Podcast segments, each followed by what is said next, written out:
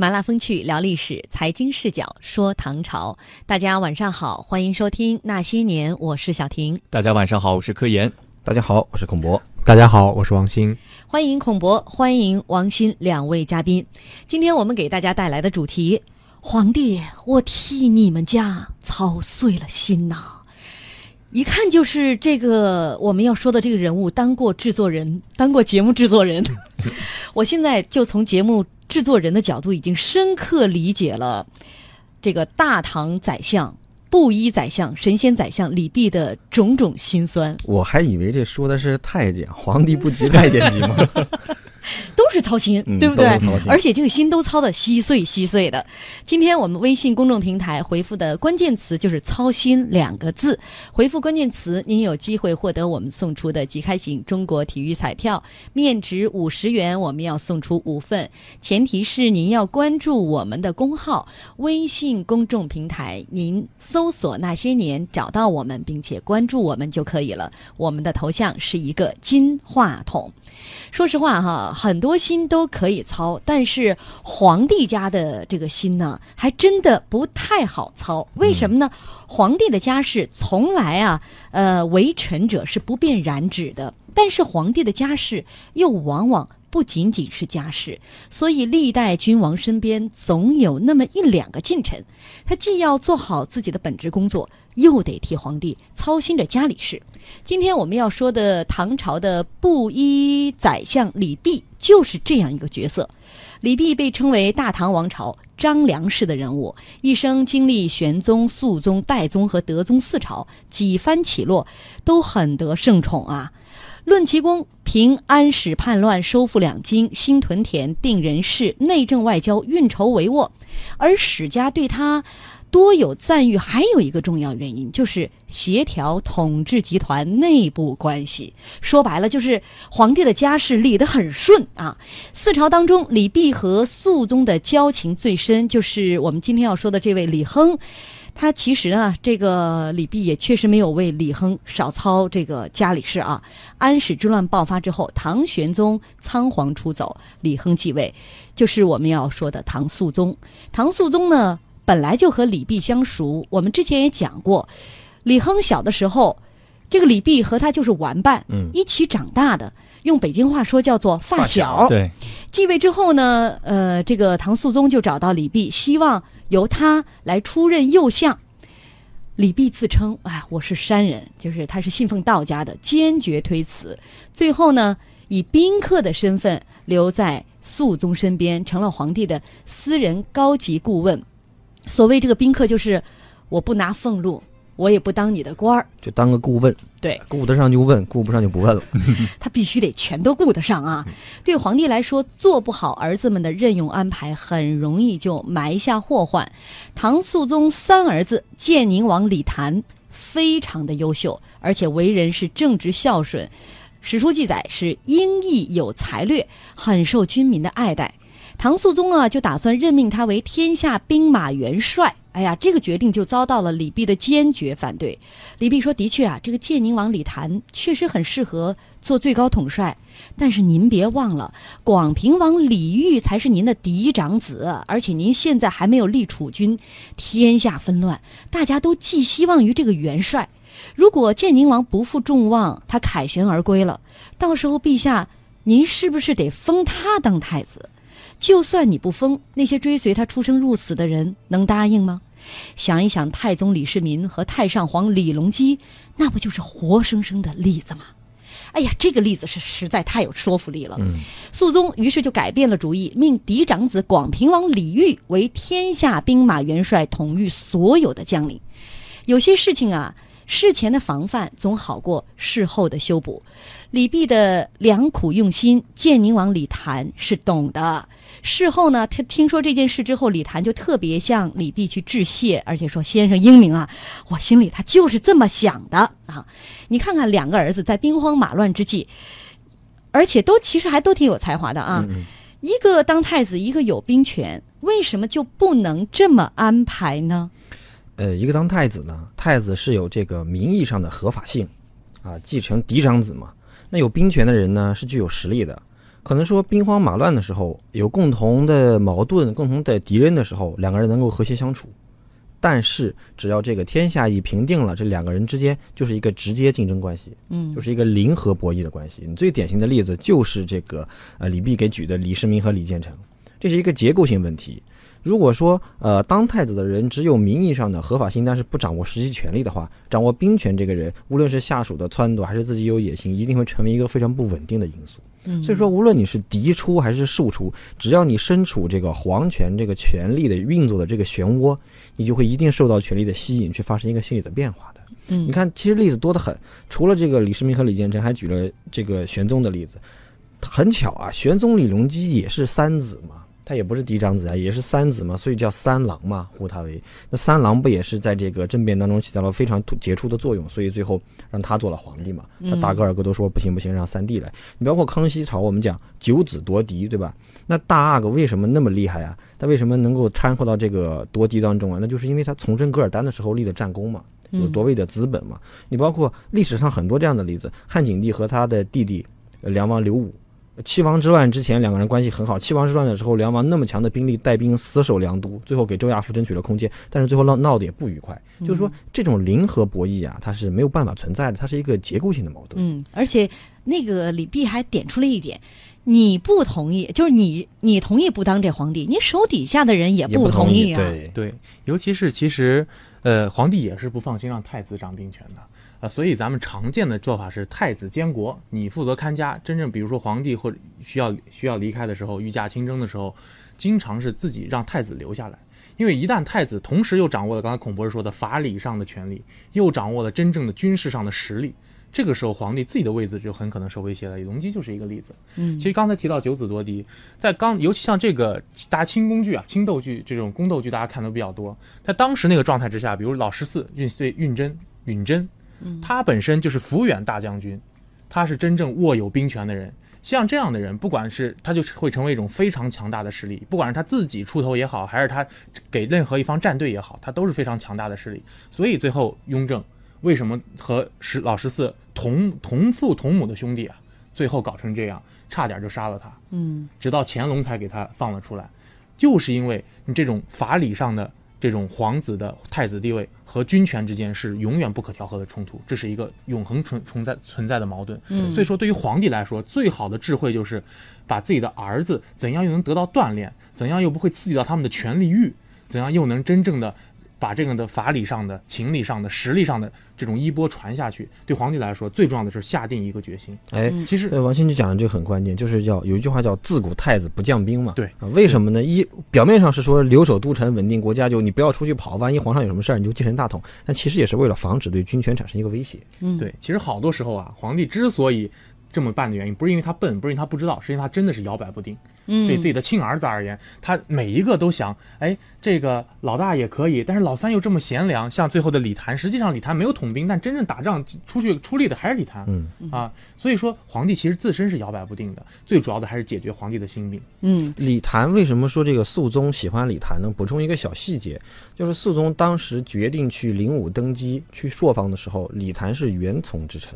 嗯，他是跟着李辅国跟这几个人是建议肃宗跑过去的，而且史书记载非常有意思，就是那时候建议肃宗跑到那个朔方，跑到灵武去登基，是李谭提出来，这个广平王也参加了，但是广平王是也同意了，史书理解的是他也同意了，就是说那个时候可能李谭的地位也还是比较高的。英毅有才略，就是遇事果断啊、能够拿得出主意、有嗯主见的一个人。这个儿子有主见，当爹的不见得就有主见啊，所以皇帝摇摆不定，就有可能为皇权未来的争夺埋下隐患。因此，李泌的这一番呃劝说呢，是暂时让皇帝啊呃下定了决心，那就不要给这个建平王。呃，李谭给他以兵权，但是过了一段时间呢，他这个心思啊又活泛起来了。嗯，肃宗呢，他就又问李泌说：“广平王李煜当元帅已经有一段时间了，现在啊，我想派建宁王李谭也率军出征，但是呢，又怕兵力分散。你看这样行不行？我先封广平王为太子，再派建宁王当元帅，如何？”李泌他再次把肃宗的这个危险的念头扼杀在了摇篮之中。他说：“第一，您想想前车之鉴。第二，立太子的事儿，您不得问问太上皇李隆基呀？第三，给陛下出这个主意的人意在挑拨我和广平王之间的关系，请准许我报告广平王。我想他也会这样认为不妥的。果然，广平王李煜他就说：“先生深知我的心意，您真是费尽苦心，让事情往好的方向发展呐。”随后入宫向肃宗坚决辞让说：“爸爸，爷爷李隆基还没有接回来，我没有心思当储君呐。”这肃宗听到这个话之后，非常的欣慰。呃，看看李泌在这里面哈，左右协调啊，呃，而且他是让成功的让两个儿子广平王和建平王两个人都念了他的好，这挺难的，你们怎么看？其实广平王念他好很好解释，因为他是帮广平王去争夺这个正统地位的嘛。为什么这么做呢？其实李泌的考虑想法也很简单，第一个是大局的稳定。啊，你培植这样一个人做了太子，太子，另外一个人还要当元帅，这种呃两个核心的这样一种局面，可能会是两个人之间有一个竞争的关系，但是就会也会同时也会出现力量的分散，到时候两个人出现剑拔弩张的，我们讲的零和博弈啊，这是第一个大局考量。第二个考量呢，呃，其实李泌从私交上讲，肯定也是跟广平王更近一些，因为广这李煜做广平王的时候，李泌毕竟是在他府上做过军司马。啊，两个人的私交肯定是要近一些的，所以说李泌坚决站在广平王这边肯定是没有问题。呃，但是这个建宁王为什么李谭也很念他的好呢？呃，我们其实这个有有当然有几种说法啊，就史书中有一种记载呢，是这个建宁王他本身是一个就忠替，我们讲的叫忠孝节义，孝悌忠义啊，孝是对这个呃父亲很孝，呃替呢就是对这个太子是也很替对对兄长嘛。呃，很恪守儒家的传统，就是很有道德的一个人，包括在战场上呀，各方面啊，对肃宗，包括对后来的代宗，也是广平王都很好。呃，包括他死了之后，代宗也是各种追封他。所以说，从这个角度去解释呢，就是说建宁王其实本身没有想争夺大位，不想卷入到这样一个权力的漩涡当中。所以说，呃，李泌的做法刚好是把他从这个阴云密布的这种风云变幻的这个大局当中给解救了出来。所以说他是很感谢李泌的，但是当然也有另外史史学界也有另外一种观点，就是说，呃，某种程度上，这个建宁王也还是有争大位的心的，他是一个很出色的、很有韬略的这么一个人，只是可能后来啊，这个有了一些改变。我就不信，我告诉你，很有韬略的这个 一个人，我们一会儿往下讲，大家就能看出来他有没有韬略了。呃，其实，在这样一种情况之下，我觉得肃宗这个决定真的是非常让人摸不着头脑。因为其实作为呃一个稳定的皇权来说，他是希望整个的大统是非常清晰明确的。我将来要传给谁是非常清楚的，我不希望我的儿子们闹，所以他不应该把权力分散掉。他怎么会提出这样一种就是分散权力，把正统的这种权力给你，但是我把兵权又给又又又给另一个人，这种是非常莫名其妙的一种提法。这种提法只有在什么时候能用呢？就是当太子权力非常大的时候。你像比如说，呃，不光是太子或者皇皇子，你像当时，呃，为什么李渊那么那那那种处理啊？就是希望分权，互相制衡。这个时候你才需要分权。而在当时呢，肃宗对整个朝政的把握是百分之百的把握，所以他这种分权就完全是没有必要的。所以李泌必须拦住他。为什么广平王和建宁王都念他的好，就像刚才孔博士说的，关于建宁王而言啊，我个人是不相信他真的是一点心都没有的，一点这种夺这种夺嫡的心都没有的，反而他最后是一个顺水推舟的人情。事已至此，你已经没有任何机会了，还不如摆出一一副这种闲云野鹤的心态，就是我没有争这个地位，而且你在皇帝面前啊，作为皇子来说，你想夺嫡，你秀你的贤，你说我有多聪明多能干是没用的，啊，你说我我爸爸我厉害，另一个说爸爸我永远是你儿子。啊，永远还是这个说，我永远是你儿子的。你要展示的是自己的孝。嗯，皇帝最看重的是太子的孝，而不是太子的贤。嗯，好了，我们稍微休息一下。今天给大家带来的主题是皇帝，我替你家操碎了心呐。微信公众平台我们回复的关键词就是“操心”两个字。回复关键词，您有机会获得我们送出的即开型中国体育彩票，面值五十元，我们要送出五份。前提是您要关注我们的公号，微信公众平台您搜索“那些年”找到我们，并且关注我们就可以了。我们的头像是一个。金话筒，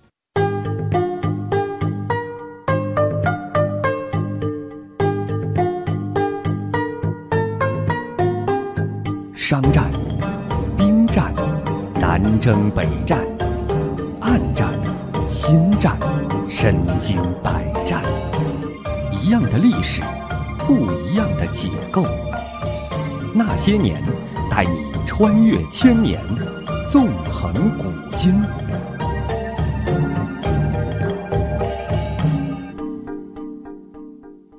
欢迎大家继续锁定收听《经济之声那些年》，论古说今。我们今天的主题是皇帝，我替你家操碎了心。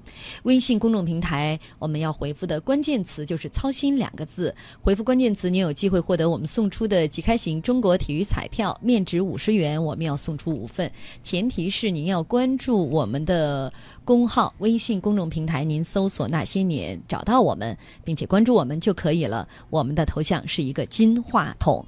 今天要说的这位主人公是大唐的布衣宰相李泌啊，他在安史之乱的过程当中，不仅要操天下的心，还得操这个皇帝家事的心。为什么呢？首先，他要平衡皇子之间的关系，呃。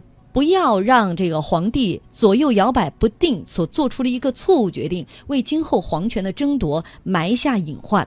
刚刚说了，很成功的把这个解决了。这个基本上我们就说按下葫芦起了瓢哈。哎，其实后面还有一次，还有一次这个那个就是已经是很晚的时候，很晚了。叫是是德宗德宗李阔的时候，我们最后再有时间我们再会提一句啊。先来说一说这个解决完皇子的问题呢，接下来就是后宫的问题了。皇帝的家事呢有两件最敏感，一个是立储，一个就是封后。当时呢，肃宗有一位宠妃叫做张良娣，她的身世很有来头的。张良娣的祖母啊是昭成太后的妹妹。昭成太后又是谁呢？昭成太后是李隆基的亲生母亲，年纪轻轻就被武则天给害死了。张良娣的祖母啊，把李隆基给养大了。也就是说，张良娣的祖母既是李隆基的姨娘，也是他的养母。因为这层关系，再加上张良娣本人很聪明，特别能够迎合肃宗李亨的心意，所以是备受宠爱。肃宗打算封张良娣为皇后，就找李泌来商量了。李泌一听，哎，不行，不行，不行，这个时局现在不稳呐，封后之事咱们暂时不论。而且皇家的私事，您最好还是要等太上皇的命令，反正最多也就是延迟个一年半载嘛。这句话的话外音就是。呃，太上皇虽然逃到了蜀地，但是他没升天呢。肃宗一听觉得有理，于是就听从了。可是如此一来呢，李泌应该就是彻底得罪了张良娣。话说之前还有一件事情，已经让张良娣对李泌很不高兴了。当时李隆基赏赐给张良娣一副镶有七种珠宝的马鞍，李泌知道之后就警告肃宗啊，说现在天下大乱呢，皇室应当节俭。您的宠妃用这么浮夸的东西不合适，我建议把马鞍上的宝石抠下来充公，日后啊犒赏军事。张良娣其实就在帘子后边呢，全听到了，当时啊就气坏了，冲口而出：“都是想的，你至于吗？”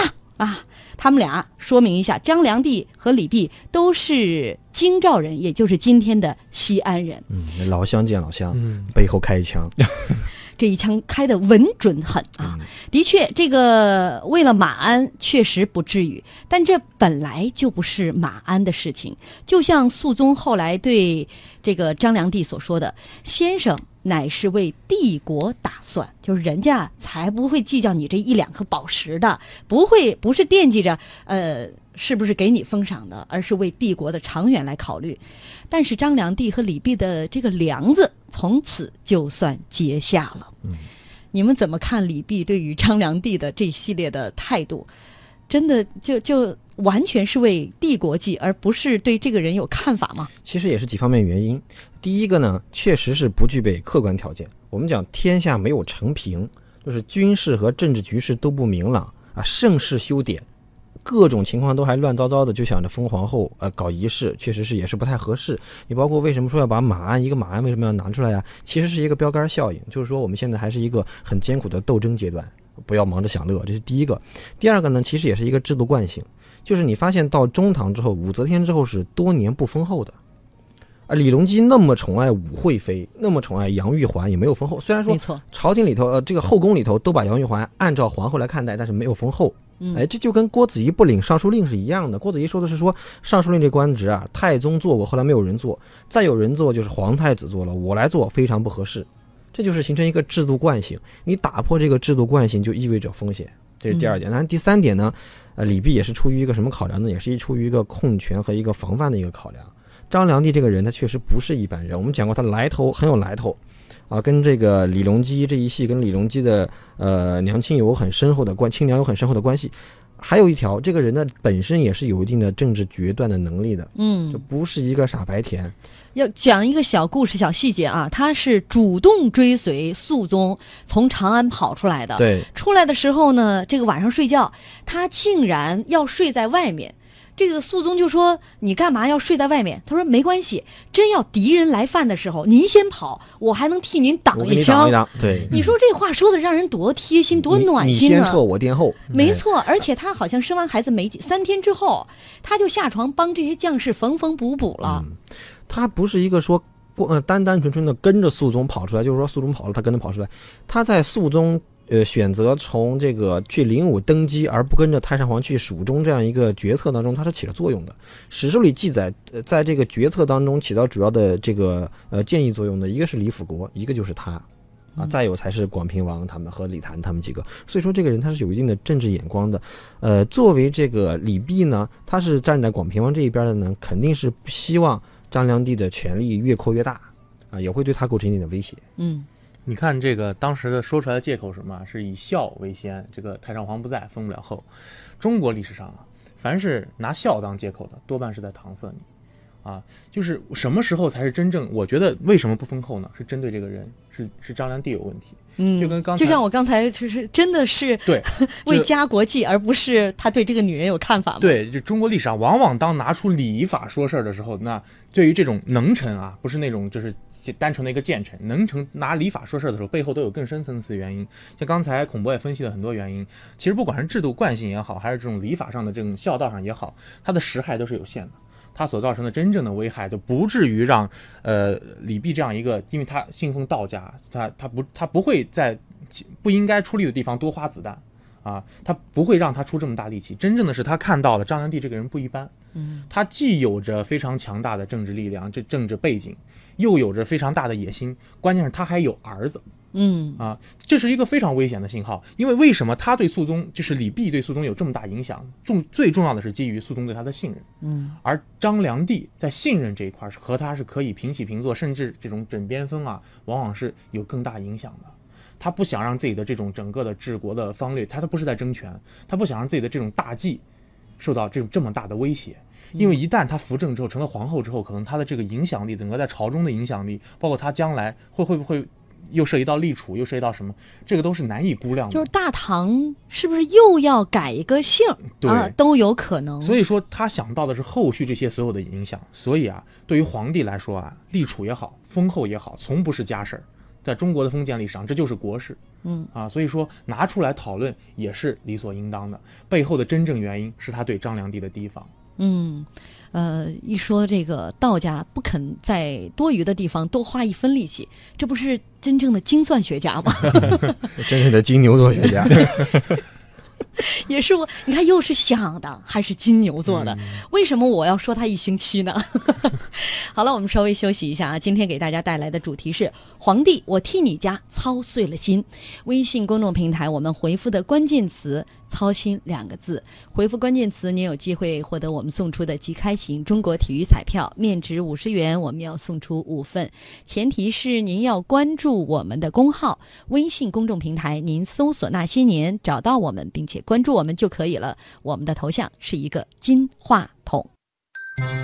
打开微信，选择添加好友，输入那些年，第一个官方认证的账号就是我们啦。那些年每天都有礼物送哦。还没添加的小朋友快快加，已经添加的小朋友么么哒。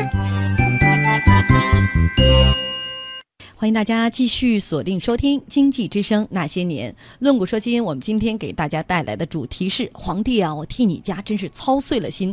微信公众平台我们回复的关键词就是“操心”两个字，回复关键词，您有机会获得我们送出的即开型中国体育彩票，面值五十元，我们要送出五份，前提是您要关注我们的公号微信公众平台，您搜索“那些年”找到我们，并且关注我们就可以了。我们的头像是一个金话筒。今今天要说的这位为皇家操碎了心的这位人物呢，是唐朝的布衣宰相李泌。为什么说他不是布衣宰相呢？你看看今天说的这些啊，能管大唐天下事又管大唐家事的，从来都是皇帝身边的近臣啊，非常重要的数一数二的这个坐着这样一个位置的大臣。但是这个时候的李泌其实是一介布衣，他不担任任何官职，他只以顾问的身份出现在皇帝身边。但就是这样一个顾问啊，呃，在外面帮皇帝是运筹帷幄天下大事。对内呢，却是帮皇帝把家里错综复杂的关系都一一捋顺。刚才说了，他帮皇帝先把这个未来立储啊，呃，或者说皇子争权当中的一些隐患扼杀在摇篮之中。接着呢，又把立后这件事情又扼杀在摇篮之中，呃。我们接下来要继续来说一说这个，刚才说的是张良娣，就是有希望成为皇后的，呃，这位宠妃，这可不是一般的人呢。虽然把立后的这样的一件事情让李泌给搅黄了，但也意味着他和这个这个张良娣啊这一脉啊，算是结下了梁子。另外呢，要说一说在皇帝身边的，除了宠妃，还有宦官。宦官李辅国是肃宗身边的红人，表面上这个人啊很谦卑、很寡言，但是其实非常内心非常的阴险。他看到张良娣得宠了，于是呢就暗中去勾结啊靠拢张良娣，也给自己拉个靠山嘛。而张良娣和李辅国两个人有一个共同点，就是都很讨厌李泌，这对李泌来说是一个非常不利的因素。建宁王李谭呢，就对李泌说：“先生待我不薄，我无以回报，我愿意替先生除去这两个祸害。”李泌说：“什么意思啊？”啊，李谭就就告诉他：“就是张良娣呀，我帮您除了他。”李泌赶紧劝阻说：“这可不是一个为臣为子者应该讲的话。”赶紧把您刚才说的话都忘了吧啊！千万不要动手。哎，我刚刚什么都没听到啊，刚才就是一个幻觉。但是建宁王李谭这个人很耿直，他虽然答应呃李泌说不动手了，但是在肃宗面前呢，经常去攻击呃李辅国还有张良娣两个人的种种恶行，于是呢，他就遭到了这两个人的记恨。张良娣和李辅国在肃宗面前开始污蔑建宁王，说他因为没有当上元帅，心有怨念，他想阴谋害死广平王。这个唐肃宗就信以为真了，勃然大怒，下令李谭自杀。结果建宁王呃建宁王李谭就这么死了。其实这事儿哈，就刚才孔博士还说呢，这是一个呃心中有韬略的人。我在这儿看到这这个史书啊。对于他的死是戛然而止，我都没有看到任何这样的一个过程，死的很不值啊！这么大的事情，李李泌和肃宗那么亲近，为什么就不去阻止呢？为什么李谭这么快就退出历史舞台，或者说就下线领盒饭了呢？就拍到第几集就就再见了呢？是因为对手确实太强了，就是张良娣和李辅国这两个人，呃，在干掉李谭这件事情上，两个人是有完全一致的利益的。啊，是能够形成一个紧密联盟的。张良帝之所以要铲除建宁王李谭呢，其实就是要除掉他的政敌嘛，呃，以便自己安排自己以后自己的子嗣上台更方便嘛。那李辅国呢？李辅国的态度其实比较微妙，他更多的是倾向于广平王的。包括我们看到后来广平王做了称帝之后，也是对李辅国给予了很多照顾，而且李辅国跟他的很多对话言语之间流露出来的是一种老熟人的这么一种关系。嗯，所以说这两个人在这个问题上呢，其实是形成了一个联盟的。那这时候李密的关李李密这边就这个这个关系就更微妙了。呃，对于这件事情，呃，两个人坑害这个李谭这件事情，如果说要呃一定要借助强力制止的话，那跟这两个人的矛盾会激化。但是如果说呃保持一个相对中立的一个态度呢，呃李谭不死，其实多少对广平王还是个威胁。所以说，其实李泌在这个事件当中的关系是非常非常的微妙的。你说李泌怕不怕得罪张良娣他们这些人？某种程度上说，其实是有一定的担忧的。我们说李泌的地位是相对超脱了，他跟皇帝有私交很好。但是到后来，我们包括到后来，昨天前那昨前天前天也讲过，后来元载迫害他。他伤了陆四公的儿子，心里其实也是有惧怕的，叫避大惧嘛，嗯也是有惧怕的。只是他在在在乎的东西比较少，所以我担心的就比较少，大不了我一走了之嘛。但是在这个时候呢，也是不愿意去激化跟张良娣和李辅国这种关系的。嗯你就可见啊，李谭这个政治智慧啊，就是连看过五集《步步惊心》的家庭妇女都不如。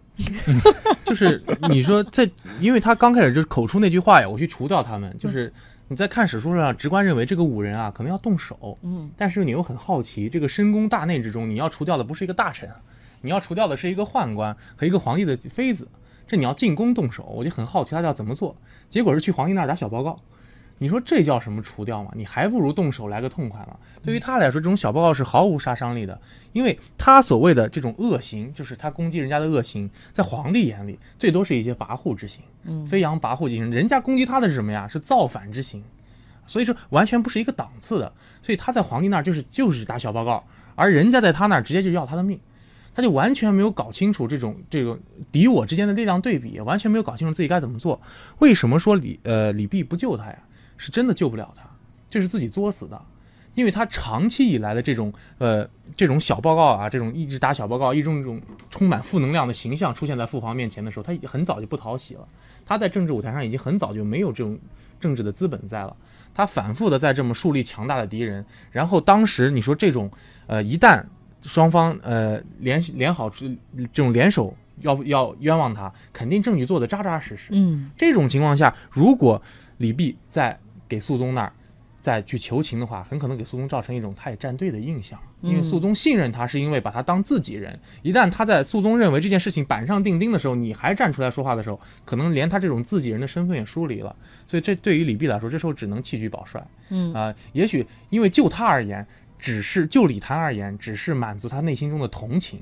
对于大义来说，没有丝毫作用。嗯李谭这个人救回来也管不上什么用，就他这政治智商，还是早点走，以后少添乱吧。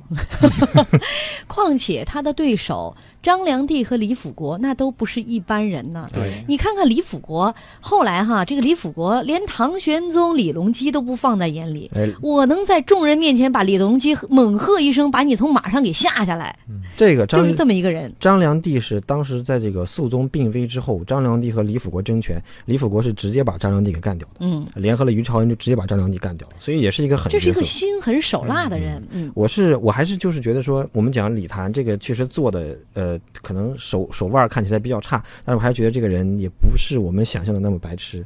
他跟李泌的这样一些交谈，其实在某种程度上是争取李泌，嗯也是去争取李泌。第二个呢，就是你从这个史书《旧唐书新唐书》的记载来看呢，呃，在这件事情当中，他其实可能并没有那么主动。某种程度上来说，也是张良娣和李辅国可能相对更主动一些，因为肃宗两次表达是不一样的。说为什么我要让李谭死呢？一次说是说有小人坑害，一次是说李谭要动手去谋害广平王。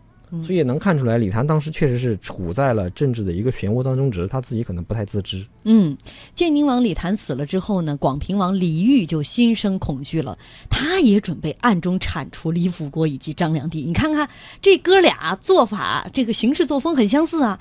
又是李泌出来劝阻了，说千万不可以啊！你难道没有看见建宁王惹出的大祸吗？李煜很生气啊，说我其实就是替先生担心啊。李泌说：“你放心，我跟皇上有约，等收复京师，我就回山隐居了。也许我能够避祸。”并且李泌再三叮嘱李煜要尽人子孝道，人臣本分。其实李煜当时特别担心，说你走了我怎么办啊？呃，尤其是这个张良娣，这个李泌就跟他说：“哎呀，妇道人家嘛，你多奉承奉承他啊，这事儿很好解决。”你们怎么看李泌对这个广平王李煜给出的这个建议？哎，其实刚才王鑫已经讲了，就是怎么让皇上对你印象好，你别谈别的，孝。曹丕争争位的时候写文章写不过怎么办呀？那写不过就哭呗，那我就舍不得我父亲呗，舍不得就就哭呗，那怎么办呀？所以这是呃李泌给他的一个可以说是一个自保的策略，也是不要跟张良娣发生一个正面的冲突，更多的突出你这个纯良的本性。李泌自己确实是置身于世外了，最后因为李泌到时候走了之后，走了没多久，肃宗就病危了嘛，然后就是我们讲的张良娣跟李辅国就开始斗，就开始争权，最后张良娣被李辅国干掉了。后来戴宗上台之后，李辅国又被干掉了，所以只有李泌是置身事外，躲过了这个杀身之祸的。他是对于这个即将到来的山雨欲来有一个预测了。嗯对于太子来说，怎样是最稳定的？就是不变。嗯，只要不自己的身份没有什么变化，自己的合法性没有变化，对他来说就是最稳定的。所以太子只要不露破绽，不出马脚，这个天下迟早是他的。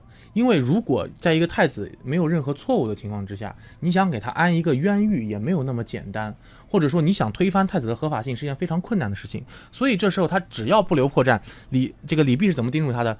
尽人子孝道，人臣本分，你顺他的意就行了。嗯我不管现在吃多少亏，受多大的委屈，我就是个孝顺孩子。嗯啊，对于我是个好人，对这么一个人来说，对敌人来说可能会放松警惕，对呃皇帝来说可能会觉得这是一个孝顺的儿子。嗯，这样一种身份是最容易在斗争中保全自己的。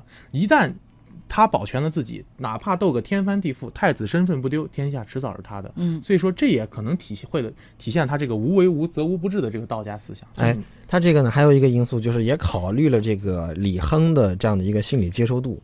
哎，李亨是从小也是过这种苦日子过上来的，从小当太子也没有当舒坦太子，也是被这个李林甫呀，被各种构陷，也是每天过的是呃心怀危惧。所以说他是很看重说你这个儿子究竟能不能守本分啊，能不能够守好你那一亩三分地儿啊，所以也是对症下药。